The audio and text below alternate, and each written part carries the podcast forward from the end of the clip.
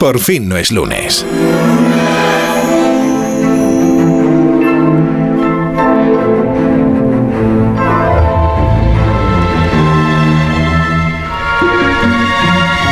Isabel Lobo. Es que como todas las buenas historias empiezan cayéndose en algo, o a través de algo, o cruzando algo, o reflejándose en algo. Después, lo siguiente que viene es la sorpresa. Después se mantiene el misterio. Y al final, no sabes por qué, acabas explicándotelo todo. O no, porque a eso se dedica Jorge Astiaro. Os he dicho antes que es uno de los mejores mentalistas, uno de los mejores considerados por muchos como el mejor hipnotizador del mundo. Y estando como está la cosa, pues decíamos, última hora brava del año, ¿a qué la vamos a dedicar? La vamos a dedicar a ver si podemos llegar hipnotizados al 2024. Otra cosa es que lo consigamos. ¿Vosotros cómo estáis de autosugestionados últimamente? Eh, y, inspirados? y yo te voy a decir una cosa que a mí siempre me dicen que soy un poco indomita, que no me dejo llevar, ¿sabes?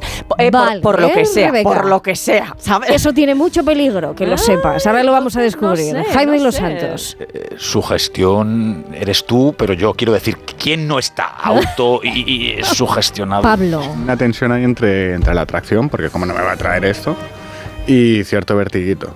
Cierto vertiguito.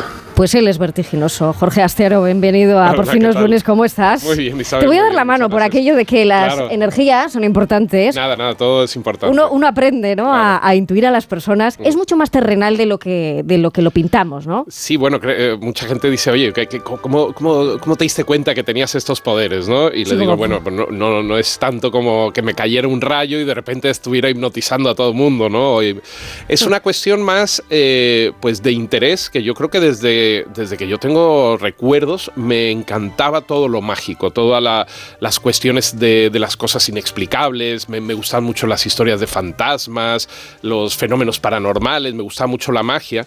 Y, yo tuve la suerte de que mi madre, como en ese momento a lo mejor eh, un poco inconsciente, encontró a un profesor de magia eh, no de los de Harry Potter, pero sí de, juegos de cartas, de monedas, y estuve haciendo cursos con él. Yo creo que tendría como 10 años, algo así. Ahora mi madre se arrepiente de, eso porque... ah, sí. Sí, sí, ella quería que fuera ingeniero, ¿no? No, Bueno, eres ingeniero de, otras cosas, ¿no? O sea, eh, unes, unes otros puntos en Entonces, la mente. La magia fue algo que siempre me gustó por la cuestión de crear una experiencia sorprendente, de asombro, de sorprender a la gente, ¿no? De, de hacer que, que enfrentarlas a lo inexplicable las cosas que creemos que no son posibles y de repente las ves frente a ti.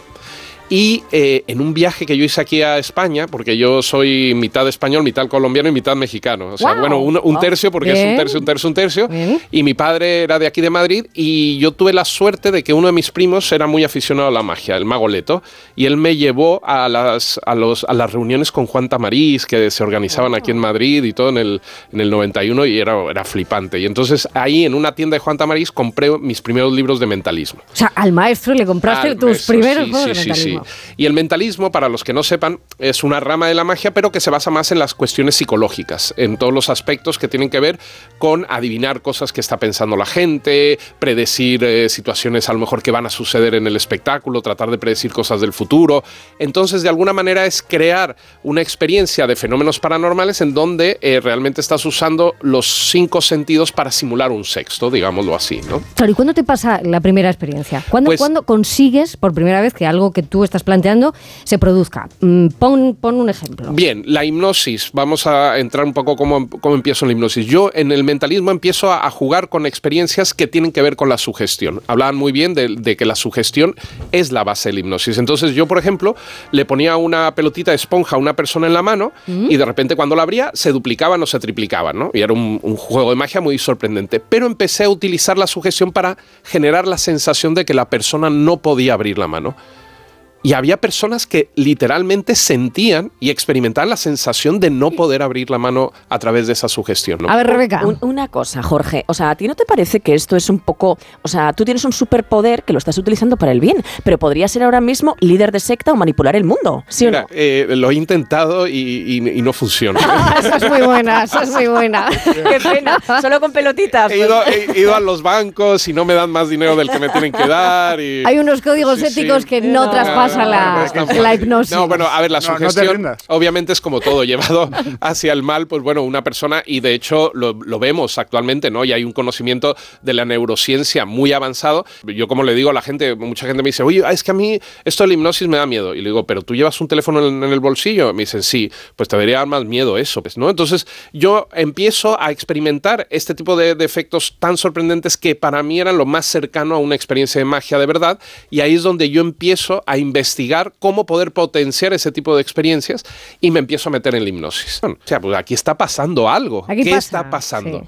¿Y cómo podemos utilizar esto? Y haya la explicación que haya, siempre se va a mantener cierto misterio. Eso siempre. Eh, bueno, pero eso es lo maravilloso. por- Claro, por, eso eso a mí siempre- me gusta, porque está ese halo de misterio que también es muy interesante, porque si fuera muy cotidiano... Es ¿Te has dado cuenta, Jorge, que han venido muy preparados, muy estudiados, Muy con muchas ganas de, de- de conocer absolutamente todo? Y si te parece, vamos a entrar en un momento muy breve de simulacro, porque ya que lo has dicho tú, que somos capaces de, de crear Sí. realidades, ¿no? Que, Correcto. que- que nos podamos poner en esa situación, que va a ser un buen año, podemos decirlo, Sí, sí. podemos em, em, pronosticar que, que, oye, de todas las cosas que te vayan a pasar el año que viene, alguna buena tiene que pasar. Mira, podemos hacer que se hipnoticen para que eh, dejen de escuchar al cuñado de turno, ¿no? En la ¿Eso cena se de puede fin de año. hacer? Sí, sí, a veces también. Eso puede ser utilísimo, hacer. utilísimo. Lo ignoras, lo ignoras, como si no estuviera. ¿Y cómo si hacemos fuera- eso? Venga, simulacro con Jorge Astiaro. poco- voy a, a explicarles un poco cómo trabajo en el escenario.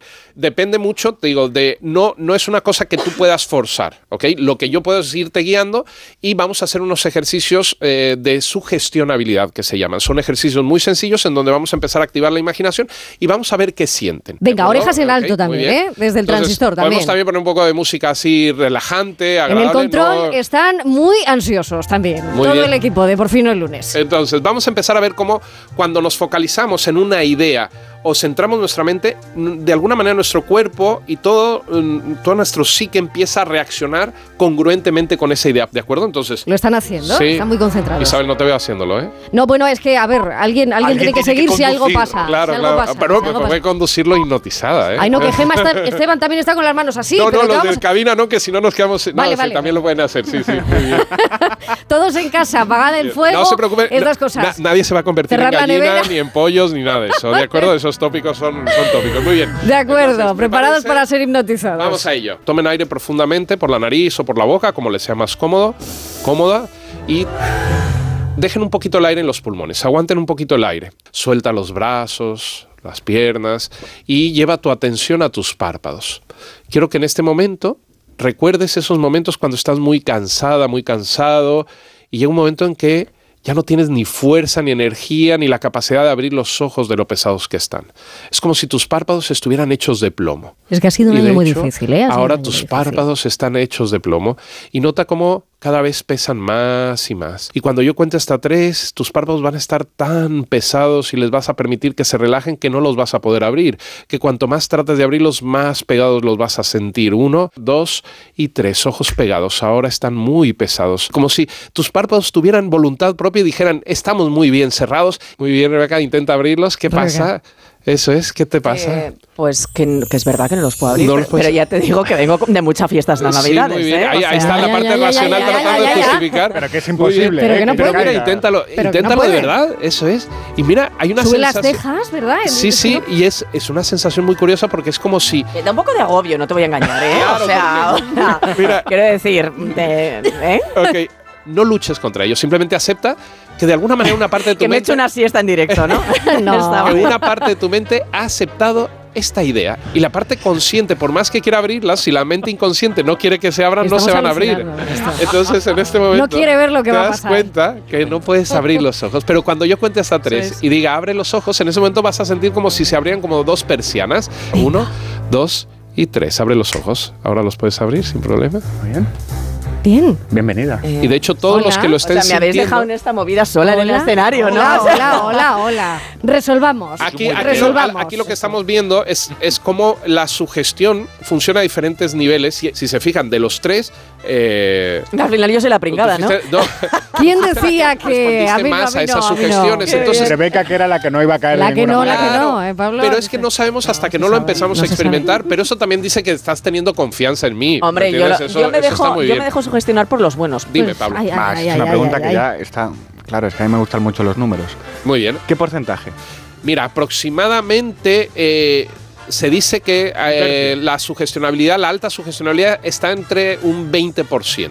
Vale. ¿Qué sucede en un espectáculo de hipnosis y más si ya llevas tiempo y la gente te conoce? Yo lo que intento es que la mayor cantidad de gente suba al escenario porque ahí yo ya los puedo ir guiando de una forma más, eh, más dirigida. Y de repente empieces a notar esas Te voy a decir una cosa, yo ahora le veo todo el sentido, porque soy una persona que por las noches, cuando me dicen una copa más, siempre acabo cayendo. Claro, a ti te ¿Sabes? sugestiona Soy muy una fácil, tía claro. sugestionable. Pero un momento, pero un momento, pero un momento. Esto para que lo sepan todos los oyentes. Antes de entrar, ellos no se han conocido, ellos no se han visto, ellos no han podido ni siquiera eh, cruzar apenas palabra. Digo con Jorge. O sea, esto ha sido en el, Total, en el sí, pleno todo es real. A ver. No ha habido un momento de Claro. conexión previa verdad. en la que hayas podido tú decir más o menos, yo creo que no, esto ha ido sucediendo y cuando hemos dicho momento simulacro, tú ya has visto qué, qué era lo que... Sí, yo, yo por ejemplo, Pablo, eh, ahora, em, em, ya se me fue, la- ya me hipnoticé yo mismo. Ya Eh, se no, me no, de la- hecho, de hecho Eh, me están, me están eh, comentando que hay gente, hay oyentes todavía que están diciendo que siguen Perfecto, con los ojos cerrados. Puede que- no te agobies, simplemente Vale. hace- relájate,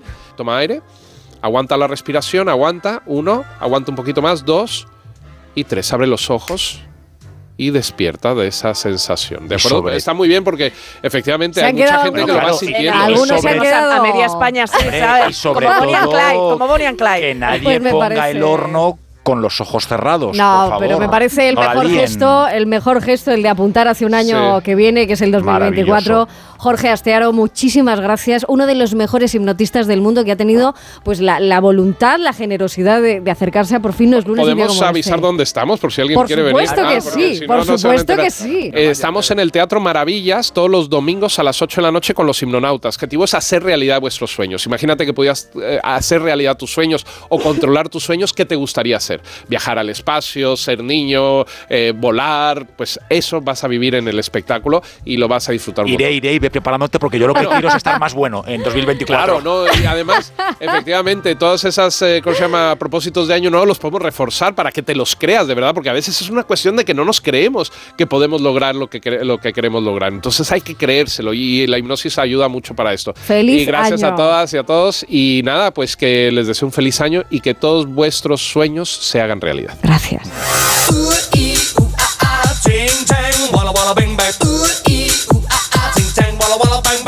Por fin no es lunes.